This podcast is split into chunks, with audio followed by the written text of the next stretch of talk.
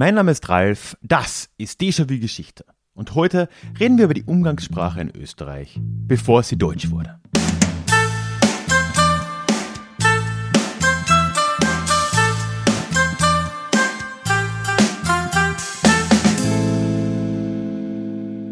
Hallo und schön, dass du heute wieder mit dabei bist. Mein Name ist Ralf, ich bin Historiker und Déjà-vu-Geschichte soll für alle da sein, die sich wieder mehr mit Geschichte beschäftigen wollen. Und genau deswegen geht es in diesem Podcast alle zwei Wochen in die Vergangenheit, immer mit Blick auf das Hier und Jetzt und mit einer Portion Augenzwinkern. Ja, heute soll es eben um ein Thema gehen, das Österreich betrifft, das aber vor allem ja eine frühe Zeit in Österreich betrifft, bevor es Österreich eigentlich gab und vor allem bevor Deutsch hier zur Umgangssprache wurde. Ich habe darüber schon mal im Podcast von Novi Glas gesprochen, den ich ja auch monatlich mit betreuen darf. Ich äh, packe mal einen Link dazu in den Shownotes, also wenn du dich mit österreichischer Geschichte sowieso ein bisschen mehr beschäftigen willst und vor allem auch mit der Geschichte des Burgenlands und von Burgenland-KroatInnen, dann sei dir Novi Glas ans Herz gelegt. Link, wie gesagt, in den Shownotes. Und gleich noch ein zweiter Verweis vorweg. Einige Mitglieder des Clubs der slowenischen Studentinnen und Studenten hier in Wien haben vor kurzem eine sehr spannende kann man das Podcast-Reihe nennen, einen Zweiteiler produziert, in dem es um die jüngere Geschichte dieser anderen slawischen österreichischen Volksgruppe, eben den Kärntner SlowenInnen geht, nämlich um die Vertreibungen, die da in der Nazizeit vor genau 80 Jahren jetzt stattgefunden haben und über die Aufarbeitung dieser Vertreibungen in der Zeit danach, finde ich sehr hörenswert und einen Link zu diesen zwei Podcast-Folgen findest du ebenfalls in den Shownotes. Tja, und dann, bevor wir es vergessen, Bleib auf jeden Fall auch noch bis zum Schluss dran heute, denn es gab einige spannende Rückmeldungen. Das heißt, wir haben ein sehr volles Deja Klugschiss vor uns. So viel dann aber auch dazu. Starten wir rein in diese Folge. Heute möchte ich über eine Zeit sprechen, in der das heutige Österreich noch kein deutschsprachiges Land war, wie es ja heute bekanntlich ist. Es war also kurz gesagt noch nicht dieser merkwürdige kleine Bruder Deutschlands von heute, sondern es war ein Gebiet, in dem zum allergrößten Teil keine germanische Sprache vorherrschend war, sondern das Slawische. Das möchte ich mir heute ein wenig anschauen, denn all das ist mehrere Jahrhunderte vor der germanisch-bayerischen Besiedlung Österreichs geschehen und ist etwas, was heute doch zu oft vergessen wird. Dafür würde ich heute mal relativ früh einsteigen und bevor wir jetzt zum Anfang der Geschichte kommen, einmal einen kurzen Überblick geben, was eigentlich in Österreich so in den ersten Jahrhunderten nach Christi Geburt geschehen ist. Es ist wahrscheinlich jetzt keine allzu große Überraschung, dass das heutige Österreich oder weite Teile des heutigen Österreichs im Römischen Reich waren. Das äh, streckte sich im Prinzip bis zur Donau und das Ganze ab dem ersten Jahrhundert. Also bis zur Donau war das heutige Österreich äh, römisches Reichsgebiet. Die Donau selbst war ja dann Teil des Limes, hier der Donau-Limes, und da hat das römische Reich dort abgetrennt von den meist germanischen Gruppen, die dahinter gesiedelt haben. Und wenn du dir jetzt Österreich vorstellst auf einer Karte, dann fließt die Donau relativ weit im Norden in einer West-Ost-Erstreckung durch Österreich durch, Linz, Wien und dann weiter Richtung Bratislava. Das ist eigentlich der allergrößte Teil Österreichs. Dann kann man sagen, nördlich davon bis zur tschechischen Grenze heute ist es eigentlich nicht mehr allzu viel, auch wenn jetzt alle Waldviertler und Waldviertlerinnen mir jetzt äh, böse schreiben werden und sich beschweren, dass ich sie vergessen habe. Habe ich nicht, aber im Kontext von Österreich ist das jetzt fast vernachlässigbar. Fast das gesamte Österreich war römisch. Gut. Das Ganze hat dann ein paar Jahrhunderte gehalten. Und bekanntlich ist im 5. Jahrhundert dann der Untergang des Weströmischen Reichs erfolgt. Gründe dafür ja, wurden immer noch oder werden immer noch und wurden schon lange ewig debattiert. Aber man kann schon sagen, ein großer Teil des Grundes war die Völkerwanderung. Komischer Begriff, wie ich finde, aber ich benutze ihn jetzt einfach mal. Das war halt im Prinzip das, das hast du wahrscheinlich in der Schule auch noch gelernt, dass eben aus dem Osten Reiternomaden, Steppenvölker Richtung Europa vorgedrungen sind. Wir kennen sie als die Hunnen. Ganz so einfach ist es da auch nicht. Ne? Das, das sind die, die Abgrenzungen zwischen den Gruppen oft ein wenig schwierig. Die sind jetzt aber auf jeden Fall da Richtung Europa gezogen und haben dann Druck ausgeübt auf die äh, Völker, auch ein schwieriges Wort, die meist germanischen Stämme und Gruppierungen, die halt außerhalb der römischen Reichsgrenzen dort gesiedelt haben, die sind wiederum in Bewegung gekommen und ja, wo sollen sie hin, außer ins römische Reichsgebiet. Die römischen Grenzen waren nicht mehr sonderlich gut zu verteidigen, weil sich das Imperium schon relativ lange da auch in einer Abwärtsbewegung befunden hat und als Resultat dessen ziehen sich jetzt im 5. Jahrhundert immer mehr auch die Reichsgrenzen zurück, immer weiter in Richtung Kernland Italien und überall dort, wo das Römische Reich mal war, also jetzt, um darauf zurückzukommen, auch in Österreich, da folgte jetzt ein Vakuum. Es waren zwar kurz die Hunden da, die waren auch bald mal wieder weg, aber das würde alles nicht allzu lange halten, denn schon kurz danach kam das nächste Steppenvolk. Das ist generell ja so eine Grundregel mit Steppenvölkern. Also, wenn die einen abhauen und ein Vakuum hinterlassen, dann ist es meist nicht allzu lange, bis die nächsten kommen. So war es jetzt auch und schon im 6. Jahrhundert kommen jetzt die Awaren wiederum aus dem Osten und ja, auch da haben wir eine ähnliche Sache. Ne? Wir können nicht so ganz genau sagen, wie viele das waren, wer genau das war. Das war eher nur so ein Begriff für eine Oberschicht vielleicht, eine berittene Oberschicht. Drunter kamen da auch noch ganz andere Leute. Und ja, über die wollen wir heute reden und das ist jetzt auch schon genug von dieser Einleitung. Denn ich möchte in dieser Folge jetzt ungefähr hier mit Ankunft der Awan beginnen mit meiner Geschichte. Das ist so um das Jahr 600, sagen wir mal. Da steigen wir jetzt ungefähr ein. Und dann mal schauen, wie sich dieses Gebiet da entwickelt hat und was vor allem die Leute, die mit den Awaren dahin gekommen sind, für die äh, Bevölkerung und für die Entwicklung dieses Landes da äh, für einen Beitrag geleistet haben. Und ich kann schon mal sagen, sie haben deutlich mehr Spuren hinterlassen als die Awaren selbst. Ich werde jetzt gleich mal vorausschicken, dass die Quellenlage bei all dem ziemlich problematisch ist. Also es ist schon echt berühmtermaßen beschissen, diese Quellenlage, wenn man über das frühe Mittelalter in einem Raum wie dem heutigen Österreich, da irgendwo in Zentraleuropa redet. Da kommen ja auch so Begriffe wie das dunkle Zeitalter her, weil wir so wenig Quellen haben, dass das alles irgendwie im Dunkeln ist. Auch problematisch, aber sei es drum. Die Quellen, die wir haben, sind allesamt fragwürdig, wenn es jetzt nicht gerade aus römischer Feder stammen. Dadurch, dass das Weströmische Reich schon untergegangen ist, jetzt im, um das Jahr 600, bleibt eigentlich nur Ostrom, also das Byzantinische Reich. Wenn da jemand drüber geschrieben hat, gut. Wenn nicht, was häufiger der Fall war, weniger gut. Und dann bleiben im Prinzip ja, archäologische Ausgrabungen, die vieles, aber eben nicht alles erklären können. Und dazu irgendwelche Chroniken, die mit ziemlicher Vorsicht meistens zu genießen sind. Ja, aber da steigen wir jetzt mal ein wie gesagt, im Jahr 600 und ich würde mal sagen, wir steigen ein oder wir beginnen diese Geschichte mit einem kurzen Zwischenstand. Also, anno 600 sind die Awaren gerade mehr oder weniger neu angekommen in Ost- und Mitteleuropa und auch in weiten Teilen des heutigen Österreich. Das war so 100 Jahre, nachdem die Hunnen schon wieder abgezogen sind, plus minus. Aber, und das ist jetzt das Wichtige, die Awaren waren, wie schon gesagt, eben nur eine relativ kleine Oberschicht und mit ihnen sind ganz andere Leute aus Ost, Nordosteuropa mit in Richtung heutiges Österreich, in, in Richtung pannonische Tiefebene und so diese Gegend gekommen. Und das waren zu einem guten Teil Slawen und Slawinnen. Und äh, die haben für diese Awan hier dann äh, Landwirtschaft betrieben oder quasi unter diesen Awan Landwirtschaft betrieben, haben auch Abgaben gezahlt an eben diese avarischen Herren, haben uns deutlich mehr hinterlassen, entsprechend auch, was jetzt archäologische Funde und so weiter angeht. Und ja, das war halt so eine Win-Win-Situation. Und das ist jetzt ab 600 so langsam im Gange in Österreich. Also wir haben hier relativ neu angekommene Awaren als eine Oberschicht und mit ihnen relativ viele, deutlich mehr wohl Slawen als Awaren, die Landwirtschaft betrieben haben und damit ein slawisches Österreich erbaut haben, zumindest als, als Umgangssprache, viele, viele Jahrhunderte, bevor man von einem deutschen, germanischen Österreich überhaupt reden konnte. Hey, it's Ryan Reynolds and I'm here with Keith, co-star of my upcoming film If, only in theaters May 17th. Do you want to tell people the big news? All right, I'll do it. Sign up now and you'll get unlimited for $15 a month and six months of Paramount Plus Essential Plan on us. Mintmobile.com slash switch. Upfront payment of $45 equivalent to $15 per month. Unlimited over 40 gigabytes per month. Face lower speeds. Videos at 480p. Active Mint customers by 531.24 get six months of Paramount Plus Essential Plan. Auto renews after six months. Offer ends May 31st, 2024. Separate Paramount Plus registration required. Terms and conditions apply if rated PG.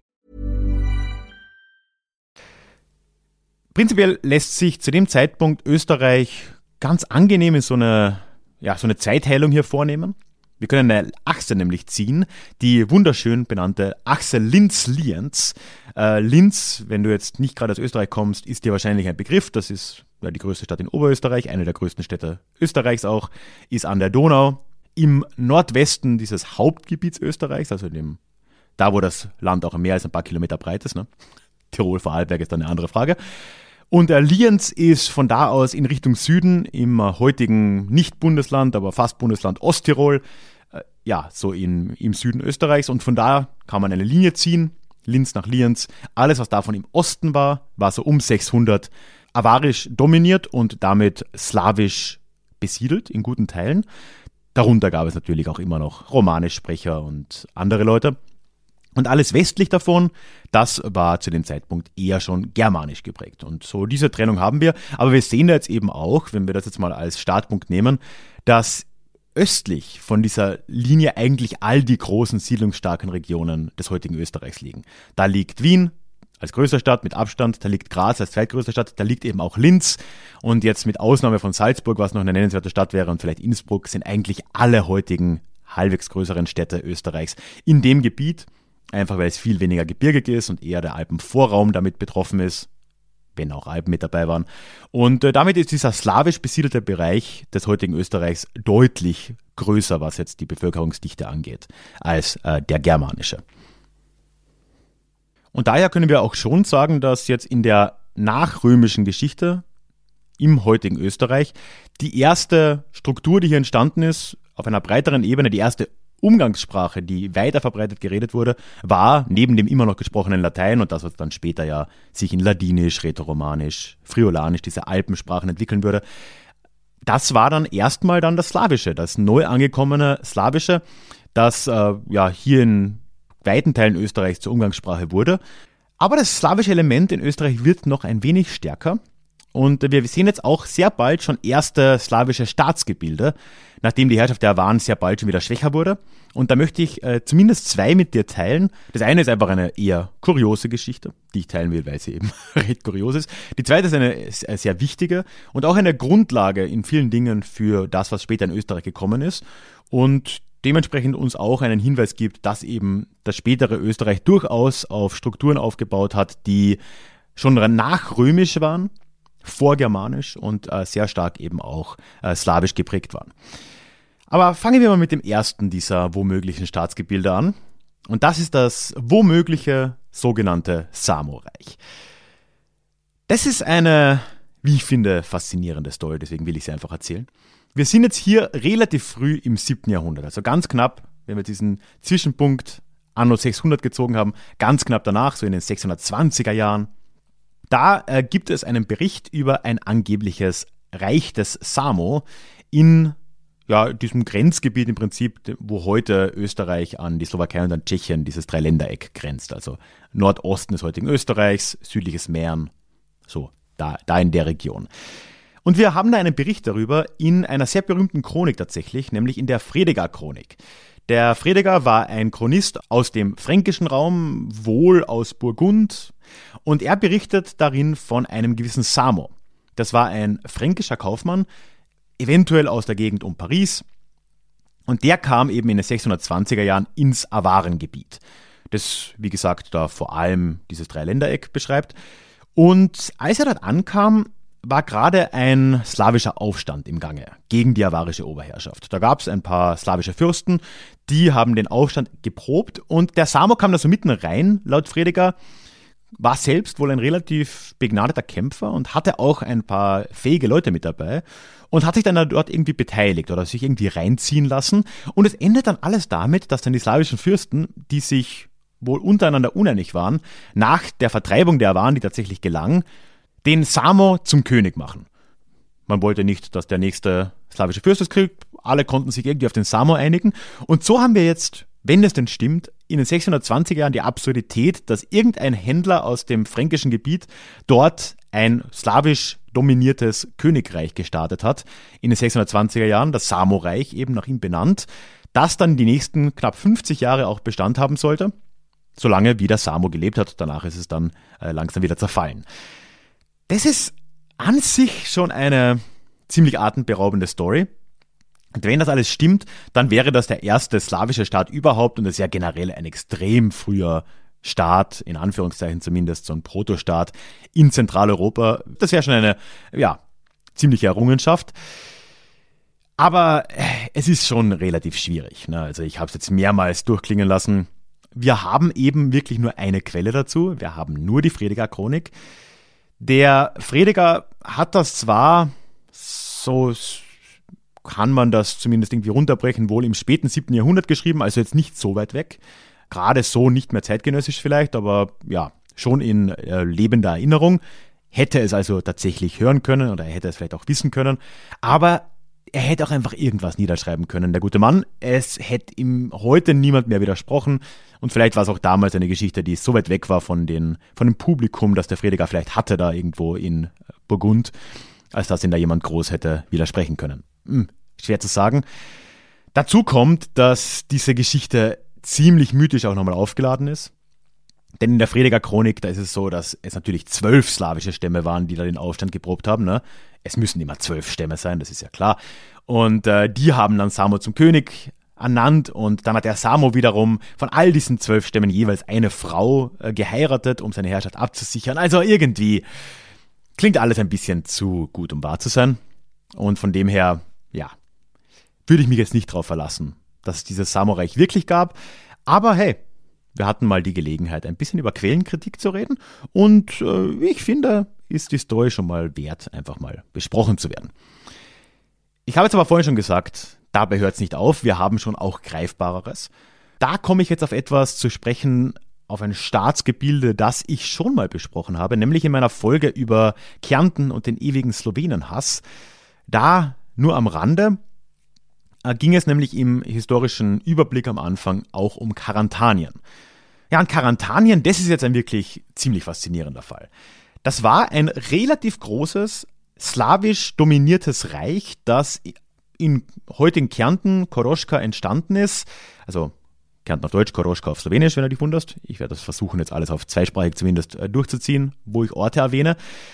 Und dieser Stadt war relativ groß, also das hat da eben in Kärnten, Koroschka begonnen, in der Nähe von der heutigen Landeshauptstadt Klagenfurt, Zelowetz äh, am sogenannten Zollfeld soll das Zentrum gewesen sein.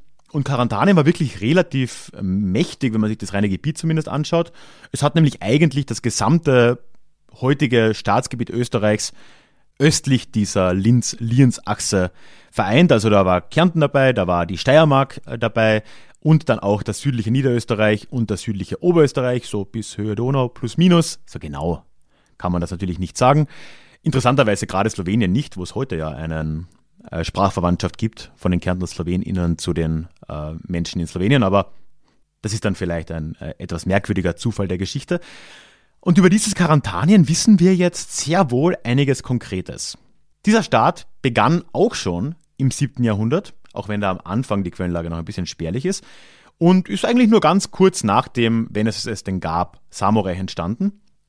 Und uns ist da echt noch einiges äh, vorhanden. Also aus dem 8. Jahrhundert haben wir einige Quellen. Woher die so stammen, darauf äh, komme ich nachher noch zu sprechen.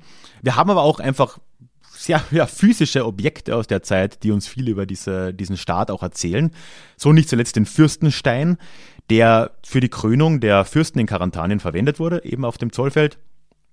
Und der wurde wohl schon im 7. oder spätestens zumindest im 8. Jahrhundert verwendet, ist heute noch erhalten und ist in Klagenfurt im ach, ich verwechsel das immer, ich glaube, es ist im Landhaus, heißt das. Ähm, ja, wie dem auch sei, liegt auf jeden Fall in Klagenfurt, kann man sich anschauen. Und das ist jetzt schon ziemlich erwähnenswert, weil Karantanien, jetzt wenn wir da sagen, ja, okay, nehmen wir mal grob an, Mitte oder zumindest im letzten Drittel des siebten Jahrhunderts gab es dieses Karantanien, dann war das jetzt ein slawisch dominiertes Reich, das wissen wir, also die Oberschicht war slawisch geprägt, ein großer Teil der Bevölkerung war auch slawisch geprägt, natürlich gab es immer noch Romanischsprecher, es gab wohl auch ein paar Kelten noch und so weiter, aber zu einem guten Teil und das ist schon mal jetzt ziemlich, ziemlich früh und wurde zu einer Wurzel von viel mehr, was dann später in Österreich ja noch gefolgt ist. You should celebrate yourself every day, but some days you should celebrate with jewelry. Whether you want to commemorate an unforgettable moment or just bring some added sparkle to your collection, Blue Nile can offer you expert guidance and a wide assortment of jewelry of the highest quality at the best price. Go to BlueNile.com today and experience the ease and convenience of shopping Blue Nile, the original online jeweler since 1999. That's BlueNile.com. BlueNile.com. Im 8. Jahrhundert wird dann die Quellenlage deutlich besser nochmal. Denn da haben wir jetzt Quellen, die habe ich vorher angesprochen, aus dem heute bayerischen Raum. Nämlich haben die Karantanen irgendwann die Bajuwaren da zur Hilfe gerufen, weil es Probleme mit Awaren gab. So ist es mit den Steppenvölkern. Die kommen immer, immer rein, raus, rein, raus.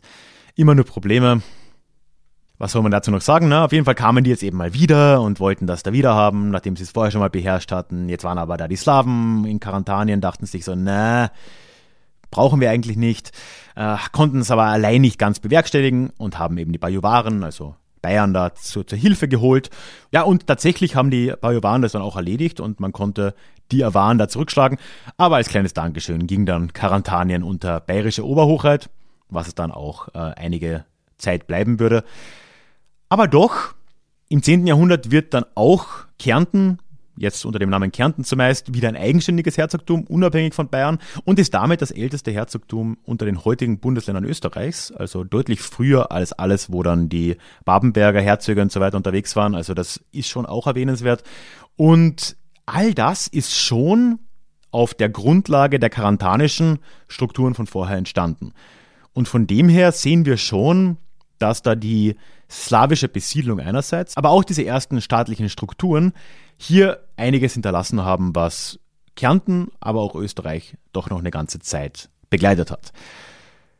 Danach bleibt es äh, kompliziert, wie immer. Ne? Es, ich sag's ja, Steppenvölker, man, was man macht, man, man, irgendwie, man kriegt die nicht unter Kontrolle, ne? Also, jetzt sind die Awaren zwar wieder weg und so, ja, im ausgehenden 9. Jahrhundert sind die Awaren dann auch wirklich weg, also, die ziehen sich zurück oder gehen in andere Völker auf, so genau kann man das eigentlich gar nicht sagen. Aber was passiert, wenn die einen Reiternomaden verschwinden und ein Vakuum hinterlassen? Richtig, wir erinnern uns, es kommen die nächsten. Und so tauchen jetzt im 9. Jahrhundert ja auch dann die Magyaren, also die Ungarn auf. Und da wird es jetzt nochmal ziemlich wackelig im gesamten europäischen Gebiet. Man muss sich vorstellen, 896 tauchen die im ungarischen äh, Tiefland auf. 896 ist traditionell das Jahr der Landnahme in Ungarn, auf Ungarisch Honfoglalás. Das äh, ist aber natürlich nur ein Anfang. Also wir haben danach 60 Jahre der Kämpfe, wo die Ungarn bis nach Südfrankreich vordringen zeitweise, also bis in Richtung Spanien fast. Also wirklich komplett absurd. Erst äh, 955 werden sie dann geschlagen in der Schlacht am Lechfeld bei Augsburg und danach langsam wird Ungarn zu einem mehr oder weniger normalen christlichen Staat, langsam zu einem Teil der europäischen Staatenwelt und verliert diesen, äh, ja, diese steppenvolkartige Ausprägung nach und nach, wird immer mehr zu einem Königreich wie viele andere, einem Teil der europäischen Staatenwelt eben, ein Prozess, der offensichtlich noch immer nicht ganz abgeschlossen ist. Jetzt sehen wir auch, dass sich in Österreich im heutigen der Wind dreht. Jetzt ist nämlich die Völkerwanderung langsam vorbei. Ne? Das war jetzt das letzte dieser Steppenvölker, das so weit vorgedrungen ist. Äh, dafür beginnt für Österreich jetzt, nachdem die Grenzen gezogen werden, wo hört Ungarn auf, wo fängt irgendwas anderes an, ne? da sehen jetzt die Bayern die Möglichkeit zu kolonisieren. Und jetzt im ausgehenden 10. Jahrhundert beginnt die Kolonisierung und damit auch die Germanisierung Österreichs. Da fällt ganz viel drunter, was in Österreich sehr bekannt ist. Die Osterrichi-Urkunde ist da das berühmteste, was ja eine Schenkung an das äh, Bistum Freising war, wo ich ja lange leben durfte. Und all das war in diesem Kontext. Ne? Da wurde immer mehr im heutigen Österreich eben an Fürsten, an irgendwelche Adligen aus Bayern kommend oder zumindest von Bayern vergeben. Deutsch wird jetzt erstmals wirklich relevant in diesem großen östlichen Bereich Österreichs. Slawisch wird als dominante Alltagssprache erst jetzt zurückgedrängt, ein Prozess, der wohl so im 12. Jahrhundert fast überall abgeschlossen ist. Da kann man davon ausgehen, dass im eigentlichen Kerngebiet des späteren Österreichs, also eigentlich so Niederösterreich, um Wien herum, so um den Dreh, äh, eben slawisch keine große Rolle mehr gespielt hat. Und das ist der Grund letztendlich, warum Österreich heute ein deutschsprachiges Land ist oder zumindest als ein deutschsprachiges Land gilt, warum auch der österreichische Dialekt so nah am bayerischen ist. Und da vergessen wir dann eben gern, dass das eben nicht naturgegeben ist. Wenn wir heute zurückschauen, dann sehen wir Österreich als deutsches Gebiet an, als deutschen Staat an und man hat dann so eine gewisse Färbung, wenn man zurückschaut und nimmt an, das wäre immer so gewesen. Diese Geschichte zeigt zumindest, dass dem nicht so war, dass viele Jahrhunderte vor der Germanisierung Österreichs und vor der Kolonisierung Österreichs durch Bayern es hier schon nicht nur Bevölkerungsgruppen gab, die viele Spuren hinterlassen haben, zumindest archäologisch, und eben Slawisch gesprochen haben, sondern es sogar staatliche Strukturen gab, die durch äh, solche Menschen dominiert waren, lange, lange bevor irgendjemand da auf die Idee gekommen ist, in Österreich Deutsch zu reden. Und ähnliche Dinge treffen ja auch auf Teile Deutschlands zu. Ne? Also ich erwähne nur die Sorben, Sorbinnen in der Lausitz, was so ein letztes Überbleibsel vielleicht auch davon ist und uns genauso wie auch die Kärntner Sloweninnen daran erinnert, dass eben der Nationalstaat immer noch eine relativ späte Erfindung ist, vielleicht 200 Jahre alt ist. Da verweise ich gerne auf meine Miniserie letztes Jahr über die Gründungsmythen des Nationalismus und dass die Lage in Wirklichkeit deutlich, deutlich komplexer ist.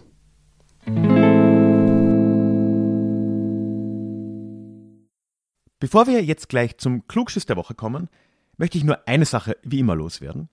Denn das alles hier, dieser gesamte Podcast, alles, was ich hier tue, ist eigentlich nur möglich durch die Mitglieder des Déjà-vu Clubs auf Steady. Also vielen lieben Dank an alle, die mich dort unterstützen, die da im Club mit dabei sind, auch mit aktiv sind. Ja, und wenn du mich und diesen Podcast auch unterstützen willst, würde ich mich natürlich riesig freuen. Schau dir gerne an, ob der Club auch etwas für dich sein könnte. Ein Link dorthin ist in den Shownotes, beziehungsweise auf ralfgrabuschnick.com slash club. Und hier noch ein Wort von einem unserer tollen, tollen Mitglieder, nämlich dem lieben Manfred. Geschichte ist für mich wichtig und deshalb auch Déjà-vu passt genau dazu. Ich sage das als Jahrgang 57, jetzt am Beginn meiner Alterspension, ohne den beruflichen Alltag, der einfach das allgemeine Denken so dominiert hat. Also Geschichte ist auch mehr abseits der historischen Rückblicke bei weltpolitischen heiklen Situationen. Geschichte kenne ich noch aus der Schulzeit vor 50 Jahren. Das ging zurück bis zu den Römern, bis zum antiken Griechenland. Aber die Zeiten vorher gab es damals der, im Geschichtsunterricht in Österreich oder in Innsbruck nicht. Und das finde ich einfach großartig. Teilweise die Podcasts, die diese Zeit nicht vergessen die, Vor die intellektuelle Vorherrschaft in Asien in Medizin, Mathematik und Astronomie, das ist einfach eine Erfahrung, die mir gut tut. Ein Blick drauf gibt mir die Ruhe und den Überblick und gibt schon fast schon philosophische Gedanken über Kulturen und über Entwicklungen. Deshalb ist mir das Déjà-vu ein Anliegen und eine kleine monetäre Unterstützung ist überhaupt kein Problem. Das ist es mir wert. Und damit kommen wir jetzt aber auch zum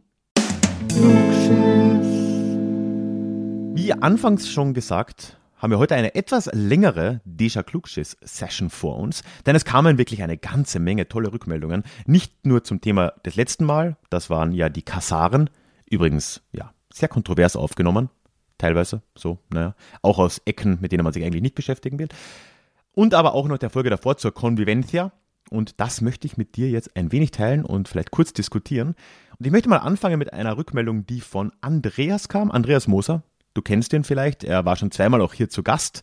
Und wir haben ja im Herbst über die Hohenzollern geredet und ihre komischen Vorstellungen und vor langer, langer Zeit über die Reichsbürger. Und ich habe ja letzte Woche die Frage gestellt, ob euch das auch schon mal passiert ist, dass ihr in irgendein Thema eingetaucht seid, das erstmal unscheinbar gewirkt hat und ja, plötzlich war es dann doch irgendwie ein rechtsradikaler Kern. Und er hat geschrieben, der Andreas, tatsächlich ist mir das auch schon mal passiert, dass ich ausgerechnet eine zentralasiatische Reiterhorde recherchiert habe. Ist auch ein spezieller Menschenschlag, der das tut, lieber Andreas. Und am Ende bei Neonazis gelandet bin. Allerdings nicht bei Neonazis, die über die Geschichte schreiben, sondern bei echten aktuellen Neonazis in der Mongolei. Aber gut, der Anführer der Reiterhorde war ja auch ein krasser Antisemit. Das war irgendein baltisch-deutscher Baron. Soweit ich das aus deinem Beitrag in Erinnerung habe, Andreas. Ja, schönes Beispiel. Es ist wohl nicht nur bei den Kasaren so, ja, gerade, ne, gerade irgendwie Zentralasien hat einen Hang dazu in der Geschichte oder gerade wenn man sich heute mit den Geschichten dort beschäftigt, in komische Gefilde abzugleiten. Ich hatte auch eine ähnliche Erfahrung mit Timur Lenk oder Tamalan, als ich das damals gemacht habe. Und bis heute streiten sich da die Leute in den YouTube-Kommentaren zu dieser Podcast-Folge drüber, ob denn der nun Türke, Mongole oder Usbeke oder was auch immer war, als gäbe es nichts Wichtigeres. Und auch da immer wieder etwas dubiose Aussagen zu historischen oder weniger historischen Ereignissen drumherum. Also, danke dafür.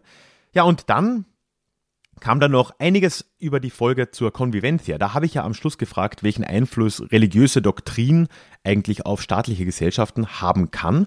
Und ich möchte da zwei Rückmeldungen mit dir teilen. Einmal eine von Andrea. Das war eine etwas längere. Ich habe sie ein wenig gekürzt, aber ich finde es dann doch in weiten Teilen sehr wichtig. Also ich möchte das jetzt in fast der gesamten Länge mal mit dir teilen. Andrea hat nämlich geschrieben, ich habe gerade deine Folge über die Convivencia gehört und möchte gerne meine Gedanken zu dieser Frage, welchen Einfluss eine religiöse Doktrin auf die staatliche Gesellschaft hat, mitteilen. Ich persönlich denke, dass die religiöse Doktrin einen großen Einfluss auf die Gesellschaft hat. Die Religion bestimmt meist die Werte und ist oft auch moralische Instanz. Nicht zuletzt wird die Religion auch Teil der Identität vieler Menschen. Und da liegt in meinen Augen auch der Schwerpunkt des Einflusses. Das, was der Mensch als Identität wahrnimmt, bestimmt in vielen Bereichen sein Leben und seinen Alltag. Ein Angriff auf die Identität nehmen Menschen oft als bedrohlich wahr. Und letztlich liegt in meinen Augen auch darin ein Punkt, warum Menschen bestimmten Systemen so treu bleiben, auch wenn diese ihnen schaden oder sie gar nicht mehr ganz davon überzeugt sind. Wir brauchen dabei in erster Linie nicht auf islamisch geprägte Länder zu schauen. Auch bei uns hier in Deutschland, wo es ja eigentlich Religionsfreiheit gibt und offiziell keine Staatsreligion, haben die christlichen Kirchen noch enormen Einfluss. Ich wohne in Bayern, da hat die Religion noch einen großen Stellenwert, auch im Schulunterricht. Ich kenne immer noch Eltern, gerade in ländlichen Gebieten, die nicht aus der Kirche austreten, da sie Sorge haben, dass ihre Kinder dann in der Schule Nachteile haben. Das hört sich an wie Mittelalter, ist es aber nicht. Bischofsgehälter werden in Deutschland immer noch vom Staat finanziert. Da zahlen dann alle mit, egal ob jemand in der Kirche ist oder ausgetreten. Ich behaupte also, dass die religiöse Doktrin der christlichen Philosophie der letzten 2000 Jahre immer noch enormen Einfluss auf die Gesellschaft hier hat. Vielleicht ist das nicht mehr so offensichtlich wie vor 500 Jahren, doch in gewisser Weise tragen wir das Erbe immer noch mit uns und es spiegelt sich auch in unserer Kultur. Ja, vielen Dank, liebe Andrea, und entschuldige bitte, dass ich hier und da doch ein wenig gekürzt habe. Ich finde diesen Wechsel extrem wichtig, dass du da jetzt mal, ja gut, ich habe ja die Frage doch in Bezug auf den Islam vor allem gestellt und ich finde es extrem wichtig, dass du eben diese Frage ein wenig da weggeholt hast davon und einfach auch mal den Scheinwerfer auf uns selbst richtest, weil ja, das ist einfach extrem präsent und ja, gerade eben auch so Sachen, ne, die, die Kirchensteuer, dass das in Deutschland vom Staat eingezogen wird, ne, das geht ja eigentlich nicht zusammen mit Kirche, also Trennung Kirche und Staat und so, ne, also ja, und ich würde dir zustimmen, dass nicht nur, aber natürlich auch gerade in Bayern das extrem spürbar ist und wir uns da schon auch mal selbst an der Nase langen dürfen und äh, ja, da auch mal selbst kritisch unsere eigenen Systeme anschauen sollten. Ja, und zu guter Letzt möchte ich auch noch kurz was teilen, was mir Ivan auf Facebook Messenger in einer Sprachnachricht geschickt hat. Ich hätte liebend gern, lieber Ivan, deine Sprachnachricht hier jetzt einfach eingespielt, wenn das dann für dich okay gewesen wäre. Aber naja, ich kam nicht mal dazu, danach zu fragen, weil man kriegt das aus Facebook Messenger einfach nicht raus, die Audiodatei, was mir sehr leid tut. Also fasse ich es zusammen. Ivan hat mir ja auch Gedanken zur Convivencia geschickt und er hat da gesagt, die Gesellschaft, Zitat, erschafft ja zuerst die Religion auf Basis ihrer aktuellen Situation und eben darauf angepasst und nicht umgekehrt. Wenn die Lebenssituation der Menschen sich dann aber ändert und die Dogmen der erschaffenen Religion gleich bleiben, dann wird es problematisch und es kann eben radikal werden. Ivan, eine Sprachnachricht oder zwei weiter, schränkt das dann aber doch auch wieder ein und meint, Zitat, aber meist wollen doch eher Menschen die Religion zurechtbiegen, als sich notwendigerweise immer noch an diese Dogmen zu halten. Die Reformation oder etwa die englische Abwendung von Rom aus rein weltlichen Gründen ist dafür ein gutes Beispiel. Also, Religion und Gesellschaft beeinflussen sich regelmäßig gegenseitig, wobei eher die Gesellschaft wohl den Einfluss auf die Religion nimmt, auch wenn es sich nicht immer so anfühlt. Ich bin mir nicht sicher, Ivan. Ich glaube, da ist was dran. Ich würde aber nicht unterschätzen, wie stark auch diese Wirkung in die andere Richtung geht, trotz allem. Ich finde diesen, diesen Hinweis, den du da gerade am Anfang gezogen hast, sehr wichtig, ne? dass die Religion ja letztendlich gesellschaftlich begründet ist, von der Gesellschaft, ja, in Anführungszeichen erfunden wurde und vor allem geprägt wurde dann auch danach und dass sich das auch ändern kann. Blick auf die Reformation. England ist ein sehr gutes Beispiel. Aber ich würde nicht unterschätzen, und ich glaube, das tust du auch du nicht, aber um das einfach nochmal hier herauszustellen, dass es auch umgekehrt lange funktioniert und dass Menschen, obwohl es vielleicht mit der Lebensrealität nicht mehr so gut in Einklang zu bringen ist, doch teilweise aus unterschiedlichen Gründen lange an Dogmen festhalten und das nicht immer zum eigenen Vorteil oder zu dem von anderen. Ja, auf jeden Fall vielen Dank an euch alle. Vielen Dank, lieber Andreas, lieber Andrea und lieber Ivan. Das äh, freut mich wirklich, so tolle und tiefgreifende Rückmeldungen zu bekommen und ja, danke dafür. Hat auf jeden Fall nochmal ein bisschen Substanz und ein bisschen ja, Dialog da reingebracht. Auch diese Woche möchte ich natürlich wieder eine Frage an euch stellen, wo mich eure Meinungen sehr interessieren würden. Denn meine Schlussfolgerung in der heutigen Folge war ja, dass Österreich slawisch war, bevor es deutsch wurde.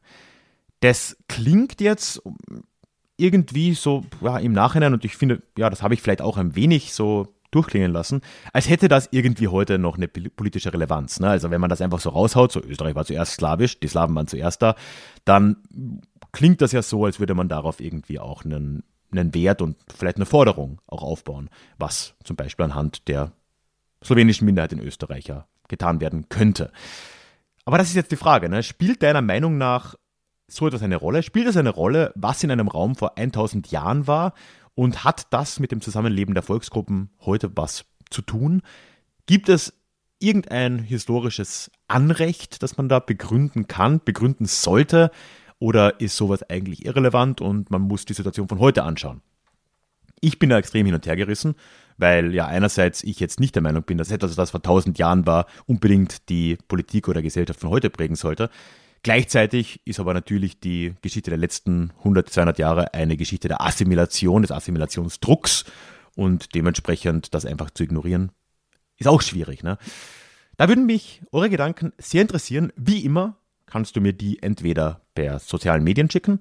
Ich bin auf Instagram, Twitter und Facebook unterwegs. Auf Facebook und auf Instagram als Déjà-vu Geschichte, einfach zusammengeschrieben. Und auf Twitter als Ralf Grabuschnik, zusammengeschrieben. Dort kannst du mich adden. Du kannst natürlich auch gern den Hashtag Déjà setzen. Ja, und wenn das alles nichts für dich ist, dann kannst du mir auch eine E-Mail schreiben an die hallo at ralfgrabuschnik.com. Ja, und wie immer, egal wie du teilnimmst, du bist dann mit der Namensnennung deines Vornamens damit einverstanden. Ich bedanke mich ganz herzlich, dass du bis zum Schluss in dieser Folge mit dabei warst. Lass mir ein Abo da, egal wo du diese Folge jetzt gehört hast, denn dann verpasst du auch die nächste nicht und wir hören uns dann hoffentlich in zwei Wochen wieder in unserem nächsten Déjà-vu. Ich würde mich freuen. Hey, it's Danny Pellegrino from Everything Iconic. Ready to upgrade your style game without blowing your budget? Check out Quince. They've got all the good stuff shirts and polos, activewear, and fine leather goods, all at 50 to 80% less than other high end brands. And the best part? They're all about safe, ethical, and responsible manufacturing. Get that luxury vibe without the luxury price tag. Hit up quince.com slash upgrade for free shipping and 365 day returns on your next order. That's quince.com slash upgrade.